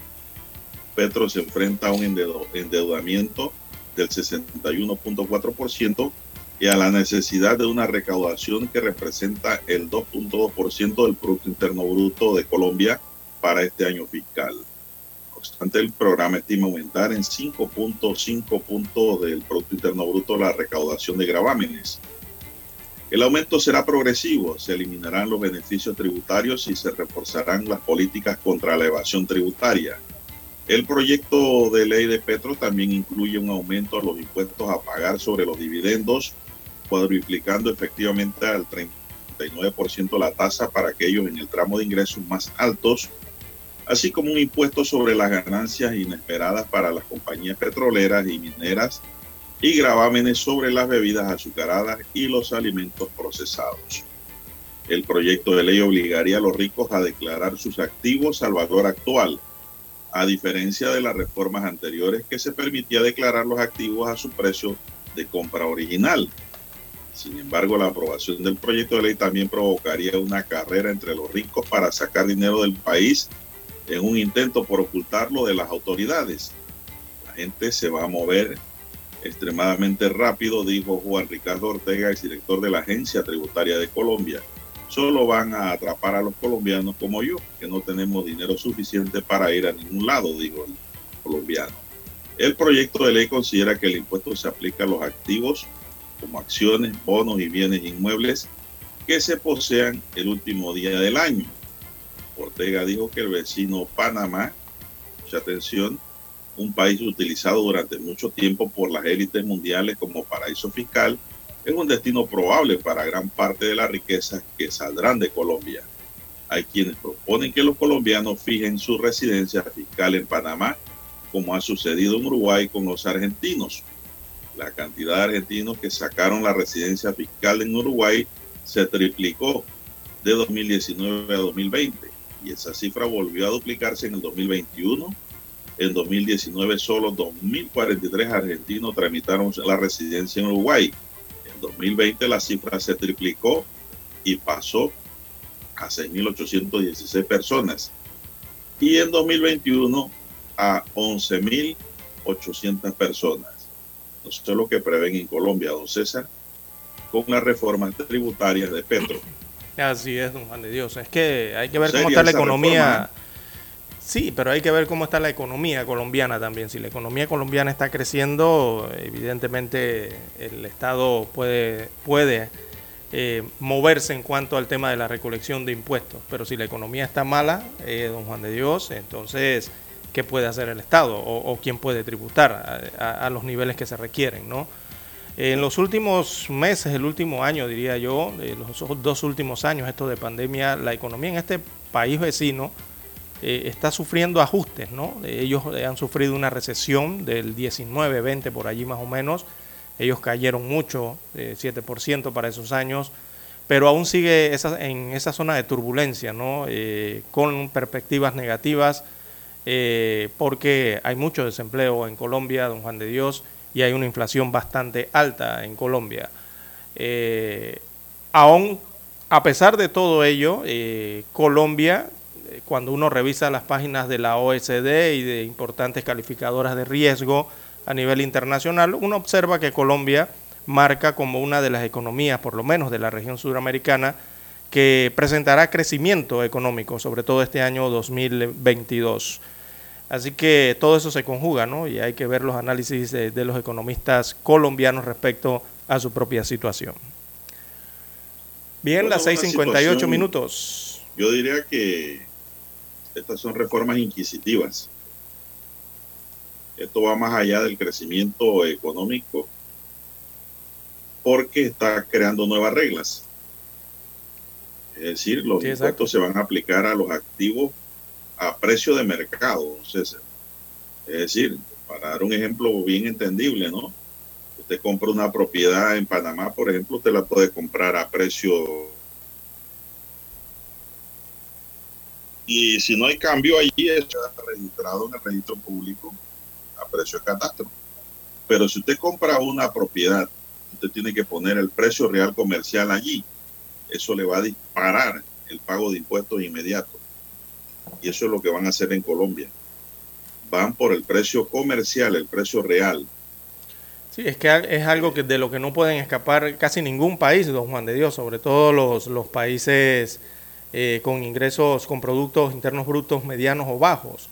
Eh, eso se ve, ya lo habíamos comentado aquí en Omega Estéreo hace más de tres años atrás cuando arrancó la pandemia de la COVID-19, que posterior a esa, a esa pandemia o en el post-COVID, que es lo que están viviendo muchos países ahora, a los gobiernos no les iba a quedar otra, primero que endeudarse por, para sostenerse durante la pandemia, número uno, elevar sus, sus deudas a números sin precedentes, como muchos países lo hicieron, incluso Panamá, pero post-COVID ahora para estos años 22-23, entonces eh, tendrán que venir los ajustes a la economía. Y los gobiernos en muchos de los casos se verán obligados a subir los impuestos, don Juan de Dios, para poder cubrir, porque si no, no lo podrán hacer en la situación en que se encuentran las economías, muy a pesar de que estén creciendo algunas economías, ¿no? El problema para mí no es el crecimiento económico, el problema es que no hay desarrollo económico. También, sí, exacto. Ese es un problema básico porque eh, en Colombia viene, un, viene una, una reforma tributaria dura para los colombianos, al punto tal que ya algunos economistas han dicho que los capitales colombianos van a buscar eh, dónde desarrollarse y están mirando a Panamá, como sucedió en Uruguay con los argentinos los argentinos se fueron. Bueno, hay que ver cómo responde Colombia. Bien, amigos oyentes, el reloj Omega Estéreo marca las 7 en punto de la mañana. Ya tenemos la señal satélite desde Washington, Estados Unidos de América. Adelante, Daniel.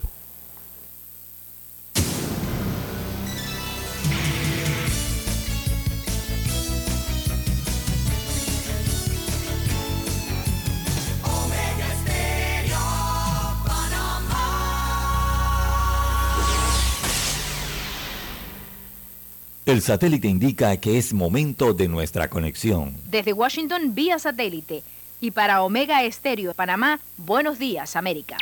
Buenos días América, vía satélite desde Washington.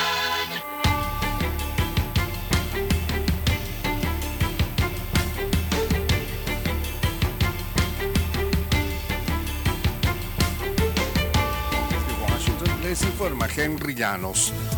La alta comisionada de Derechos Humanos de la ONU, Michelle Bachelet, regresa a su país luego de finalizar su periodo al frente de este organismo. Nos informa Celia Mendoza. Después de cuatro años como alta comisionada de Derechos Humanos, Michelle Bachelet finaliza este 31 de agosto su mandato y usó su última semana en el cargo para dirigirse de manera directa al gobierno ruso mientras el mundo observa en vilo la situación en la planta nuclear de Zaporizhia. Bachelet deja la oficina resaltando su labor para abolir la pena de muerte y su compromiso para ayudar a monitorear, involucrar y abogar por la protección y promoción de los derechos humanos. Celia Mendoza, Voz de América, Naciones Unidas. Estados Unidos está considerando frenar importaciones de productos nicaragüenses como medida de presión al gobierno de Daniel Ortega. Según las conversaciones internas, el gobierno estadounidense buscaría bloquear algunos de los rubros más importantes que Nicaragua exporta a Estados Unidos a través del Tratado de Libre Comercio CAFTA-DR. El movimiento sería la salida que la Casa Blanca habría encontrado para limitar la participación de Nicaragua tras haber concluido que no tiene autoridad legal para sacar a un país miembro del tratado, según indicaron funcionarios a la voz de América. El restablecimiento de relaciones diplomáticas entre Venezuela y Colombia empezó a concretarse con la llegada de los nuevos embajadores. Desde Caracas nos informa Carolina Alcalde. El nuevo embajador de Colombia en Venezuela, Armando Benedetti, presentó cartas credenciales ante el presidente Nicolás Maduro, lo que aseguró marca el restablecimiento de las relaciones que se rompieron en 2019. Para el internacionalista Luis Peche, la llegada de Benedetti es un hito que corta más de cuatro años de una política de presión por parte de Colombia. Petro sabe que es un, un riesgo dar el todo por el todo con una administración que está tan señalada por temas de derechos humanos, por temas de bueno, la crisis económica y todo lo que ha llevado a Venezuela. Así que bueno, no le va a dar un cheque en blanco. Carolina, alcalde Voz de América, Caracas. Casi medio millón de personas atestaron campamentos de refugiados tras perder sus hogares por las inundaciones en Pakistán y la ministra del Clima advirtió que el país se encuentra en la línea del frente de la crisis climática mundial después de que lluvias monzónicas sin precedentes asolaron desde mediados de junio y causaron la muerte de más de 1.130 personas. Las lluvias pararon hace más de dos días y en algunas partes las inundaciones están cediendo. Desde Washington vía satélite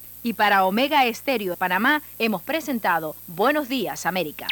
Buenos días América, vía satélite La mejor franja informativa matutina está en los 107.3 FM de Omega Estéreo. 5.30 AM. Noticiero Omega Estéreo. Presenta los hechos nacionales e internacionales más relevantes del día. 7.30 AM. Infoanálisis. Con entrevistas y análisis con los personajes que son noticia. De 8 y 30 a 9 y 30 de la mañana. Sin rodeos. Con Álvaro Alvarado. De lunes a viernes. Por Omega Estéreo. Omega Stereo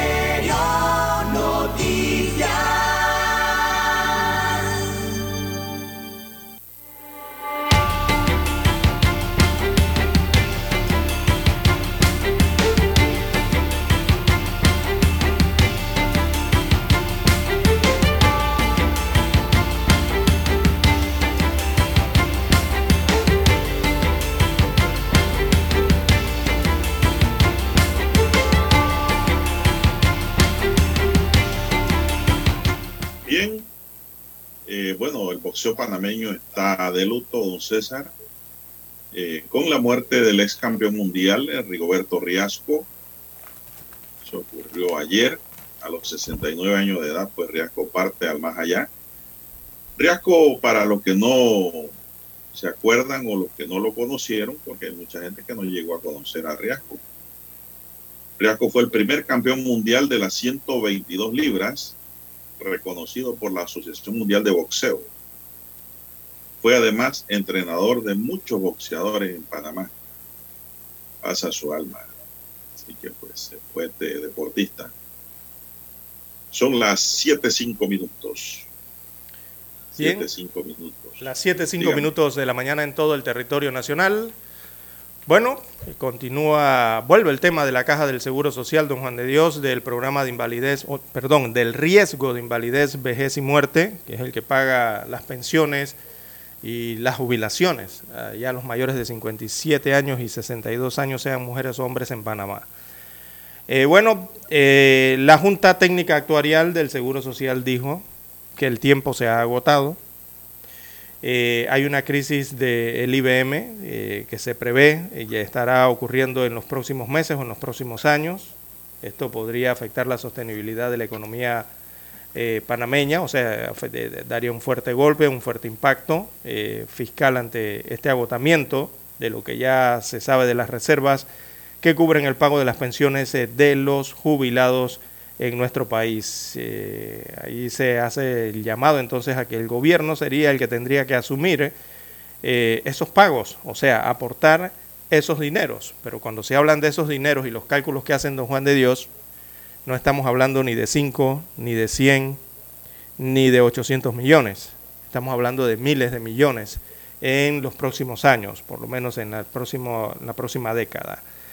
Así que eh, destaca hoy el diario La Prensa en un, ya esto viene siendo como el quinto reportaje respecto a este informe, cuarto o quinto reporte, eh, destaca que ya no hay más tiempo para atender eh, lo que es salvar o tratar de salvar el programa de invalidez, vejez y muerte. Este fondo está al borde de la muerte, prácticamente fue lo que dijo ayer el director general de la Caja del Seguro Social, doctor Enrique Lao Cortés.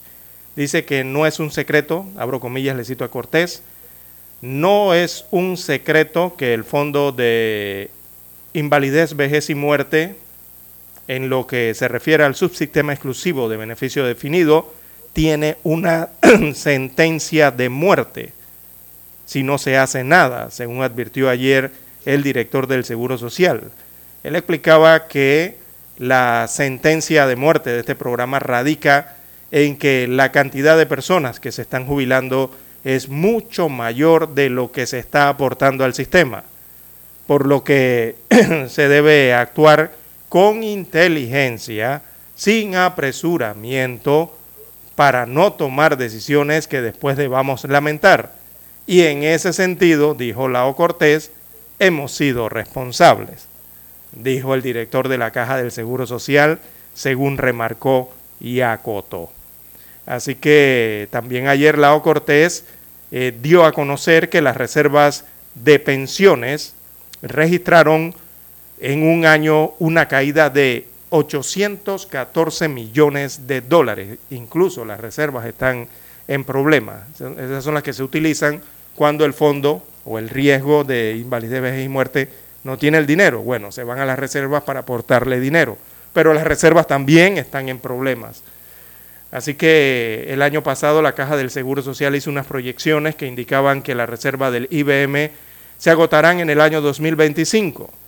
En ese año, en junio, en los estudios presentados por la institución ante la mesa técnica del IBM, se detalló que entre el 2021 y el año 2030, este programa necesitaría unos 24 mil millones de dólares para pagar a los jubilados y a los pensionados. Así que el tiempo realmente se ha agotado. El 2023, 2024, 2025 está a la vuelta de la esquina. Eh, don Juan de Dios, hay que ver cómo está el tema de los eh, gastos operacionales de la Caja del Seguro Social, eh, los resultados operativos. Hay que ver si están positivos o están negativos para estos años, sobre todo el del año 2022 esto es cuando los ingresos ya no son suficientes para satisfacer las necesidades de cada programa, ¿no? Eh, eso ya ha ocurrido anteriormente, hay que ver cómo está en este año 2022 y las proyecciones para los años venideros, porque la caja del Seguro Social está enfrentando o va a enfrentar una problemática eh, financiera eh, muy complicada, don Juan de Dios. Y el detalle es que hasta el día de hoy no se ha hecho nada eh, el Seguro Social entró en un diálogo nacional por la Caja del Seguro Social y no hay resultados hasta el momento. Se enviaron unos informes o unos datos de un informe eh, actuarial de Panamá a una organización internacional que es la OIT para que ellos sean los que digan entonces aproximadamente qué es lo que hay que hacer eh, respecto a este programa de invalidez, vejez y muerte en Panamá. Ese informe, la OIT no ha emitido informe todavía, no ha dicho nada eh, evidentemente eh, ellos no tienen la data de Panamá, la data siempre ha estado aquí en Panamá, ahora es que se la han enviado y están haciendo estos análisis. Pero el problema es que el tiempo pasa, pasa, pasa y las reservas se siguen gastando, se siguen deteriorando. Cada informe que genera mensualmente, anualmente la Caja del Seguro Social habla de miles de dólares, de millones en este caso, que hacen falta para poder cubrir los gastos eh, de este programa de invalidez, vejez y muerte. Así que eh, ya se ha calculado que serán más de 200 millones a 1.500 millones de dólares aproximadamente, eh, anualmente hablo, y después van a ir en aumento sucesivamente, por lo menos en estos años venideros. Y cuando les hablan de sucesivamente, los cálculos hablan de 2.000 millones, de 4.000, de 10.000 eh, millones que hay que cubrir y peor aún, no hay reservas. La ley dice que las reservas deben ser el 2.25% veces, ¿no? Y hay que cubrir el déficit, pero también se debe cubrir la reserva. Y cuando usted suma todo esto, don Juan de Dios, que tiene que ver con este programa, por años venideros, eso va a llegar entre 12 mil a 15 mil millones de dólares por año que hay que poner si no se toman decisiones sobre la caja del Seguro Social. ¿De dónde van a salir esos millones? ¿Quién los va a poner? Bueno, es la gran pregunta. Eh, hay que, ¿Cómo se va a garantizar ese compromiso eh, del cual entonces se habla? Serían esos miles de millones de dólares para salvar quizás por unos 5 o 10 años eh, estos programas hablan ya más de 15 mil millones de dólares, 24 mil, dijo el, director el día de ayer. Mire usted ya por dónde va, por 24 mil millones de dólares, siquiera para estabilizar el programa y equilibrar el sistema. Digo, ¿de dónde se conseguirán esos 24 mil millones de dólares, don Juan de Dios? Bueno, en un país como Panamá eso solo se haría pidiendo plata prestada, préstamos internacionales, que significarían evidentemente duplicar la deuda del Estado Casualmente, la deuda del Estado para el año 2022 ya va por 43 mil millones de dólares. Esto debido a los últimos préstamos que se han solicitado en medio de la pandemia, ¿verdad? Que recordemos fueron creo que 8 mil millones, algo por ahí anduvo esa cifra. Eh, es preocupante la situación que sigue en la caja del Seguro Social eh, y no vemos que eh, se tome algún correctivo o se haga, se tome alguna decisión concreta al respecto. Bien, las 7.14, 7.14 minutos de la mañana en todo el territorio nacional. Hay que hacer la pausa, don Dani, hay que hacer la pausa y retornamos. Noticiero Omega Estéreo. Desde los estudios de Omega Estéreo, establecemos contacto vía satélite con la voz de América. Desde Washington, presentamos el reportaje internacional.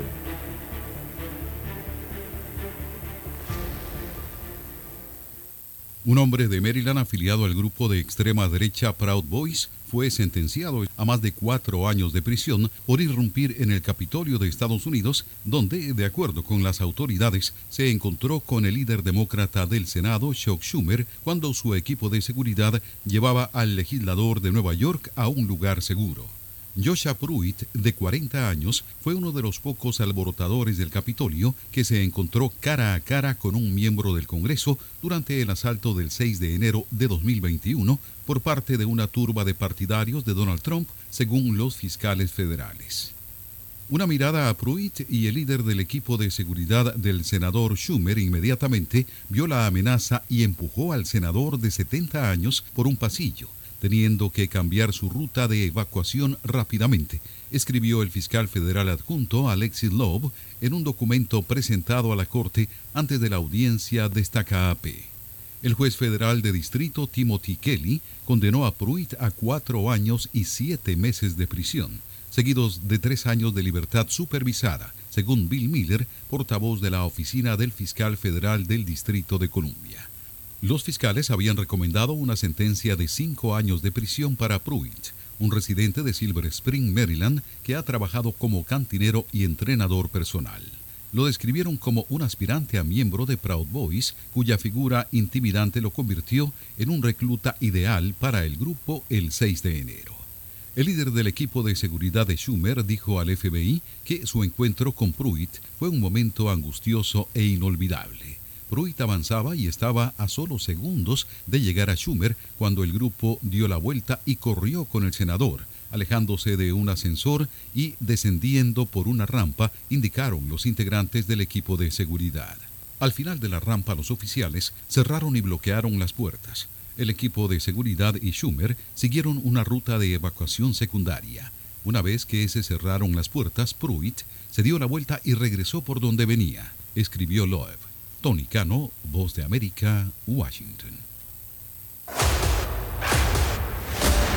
Escucharon vía satélite desde Washington el reportaje internacional. Para anunciarse en Omega Estéreo, marque el 269-2237. Con mucho gusto le brindaremos una atención profesional y personalizada. Su publicidad en Omega Estéreo la escucharán de costa a costa y frontera a frontera. Contáctenos 269-2237. Gracias.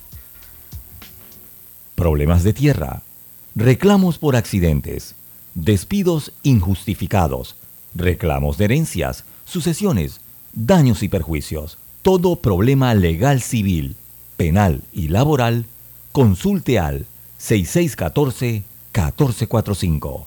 Licenciado Juan de Dios Hernández le atiende. 6614-1445. Con atención en Panamá, Panamá Este, Panamá Oeste, Colón, Coclé, Santiago, Herrera y Los Santos. Anote y consulte. 6614-1445. ¿Qué tal amigos? Les saluda Álvaro Alvarado. Quiero invitarlos para que me acompañen en mi nueva casa, Omega Estéreo donde estaremos hablando sin rodeos de los temas que interesan a Panamá. De lunes a viernes, de 8 y 30 a 9 y 30 de la mañana. Sin rodeos, con Álvaro Alvarado, por Omega Estéreo. Noticiero Omega Estéreo.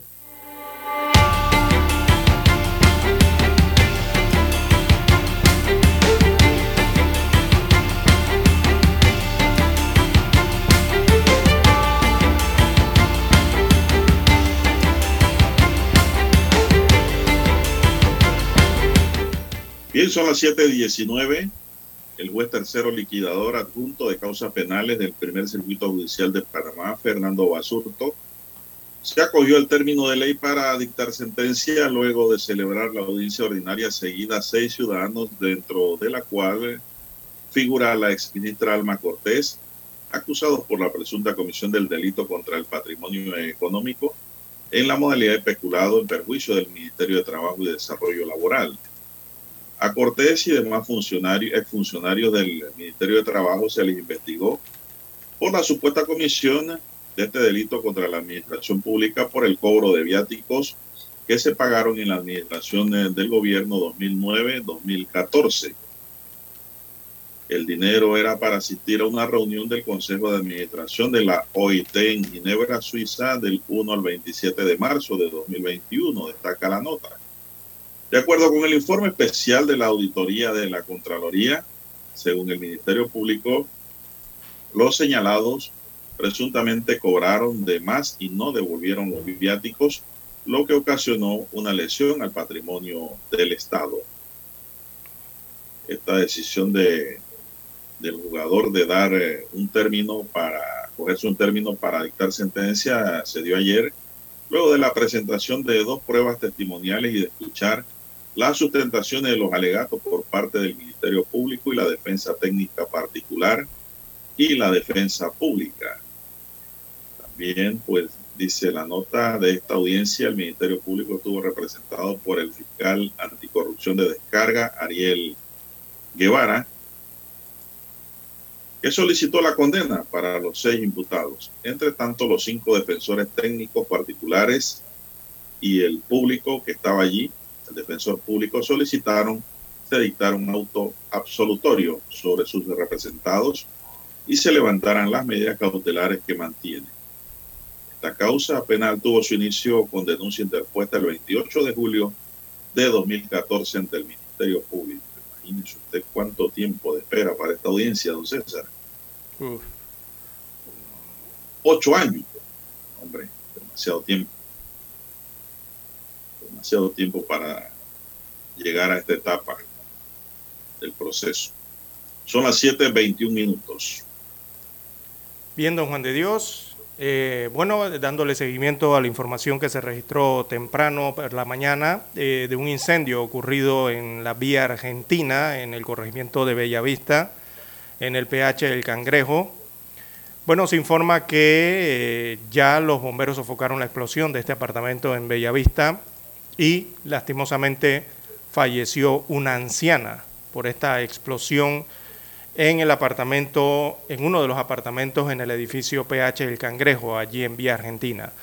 Eh, se trataba de, una, de un adulto mayor, en este caso una anciana de alrededor de 90 años de edad, quien residía eh, sola en uno de los apartamentos eh, siniestrados en la mañana de hoy. Repetimos, ya los bomberos sofocaron la explosión y el incendio que se produjo, producto eh, de esta explosión y que afectó los pisos superiores del PH El Cangrejo, específicamente el último y se observa aquí el penúltimo eh, piso del edificio. Allí al menos dos apartamentos resultaron eh, quemados y también afectados otros apartamentos contiguos.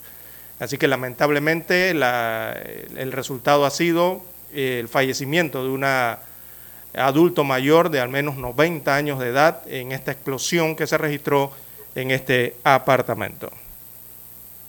Bueno, lamentable, ¿no? Lo que no queríamos, César, que dijimos en un principio, que ojalá no hubiese víctimas fatales. Pues la noticia llega ahora con una persona pues, que pierde la vida en este incendio aquí en el área del Cangrejo. Son las 7.23 minutos, César. 7.23 minutos. Bueno, y en otra nota, eh, Macario Montes, Zamudio de 51 años, fue asesinado y su cuerpo encontrado en el sector de Silla de Pando, en el corregimiento Nueva California, en el distrito de Tierras Altas, en la carretera que conduce hacia el renacimiento de la provincia de Chiriquí. Según las primeras investigaciones, Montes salió el sábado al mediodía de su residencia ubicada próxima al Colegio San Agustín en David y se dirigía a fumigar una finca en su propiedad localizada en el sector de Rovira del corregimiento de Potrerillos de Tolega. La víctima, según las autoridades judiciales, presentaba dos disparos, uno en el abdomen y otro en el pecho, y su cadáver estaba a pocos metros de la carretera próximo a un precipicio. Su vehículo fue hallado la mañana del domingo totalmente incendiado en el sector de Bellavista del corregimiento de la Concepción en Bugaba. A la fecha, de acuerdo a estadísticas, se han reportado 13 homicidios en lo que va de este año en la provincia de Chiriquí, que se ha convertido en una provincia violenta también, don César, igual que Panamá y Colón. Así, que se investiga, don César, el tema. Bueno, es que eh, la delincuencia no se detiene, don Juan de Dios. Mire lo que ocurrió en la provincia de Coclé, específicamente en el distrito de Penonomé, allí en plena ¿Qué ocurrió? Eh, se han eh, bueno, llegaron unos delincuentes y se robaron la valija de un supermercado con 23 mil dólares en efectivo. Esto ocurrió cuando dos sujetos, arma en mano, le robaron esa valija con unos 23 mil dólares en efectivo a una colaboradora de un supermercado ubicado en Penonomé, provincia de Coclé, cuando ésta salía del local comercial para realizar el depósito bancario. Eso ocurrió específicamente en el Eco Market ubicado en la vía panamericana. ¿Usted recuerda el accidente de tránsito que se registró y explotó un carro, se incendió un carro en Penonomé eh, hace como dos días? Bueno, del otro lado de la carretera enfrente está este supermercado que fue eh, eh, víctima de los ladrones, don Juan de Dios. Enfrente de ese accidente, donde estaba la vía allí, se ubica este, este centro comercial con este comercio. Según informaciones preliminares, al parecer los asaltantes estaban acechando a la dama desde mucho antes que ella saliera del supermercado con la valija en mano, por lo que una vez que lo hizo, los sujetos la encañonaron y se formó un forcejeo antes de que ella pudiera subirse a un panel blanco en el cual se trasladaría al banco. Bueno, es lo que ocurrió. Bueno, para eso no hay, don César, los carros de seguridad, los carros blindados. Sí, también hay, pero hay que ver si los comercios tienen el servicio o no. Ah, bueno, ahí está la consecuencia. Ahí está la consecuencia. Si eso lo lleva a un carro de seguridad blindado con agentes de seguridad, no pasan estas cosas. Así es. Bueno, los delincuentes se dieron a la fuga corriendo por la Panamericana. ocurrir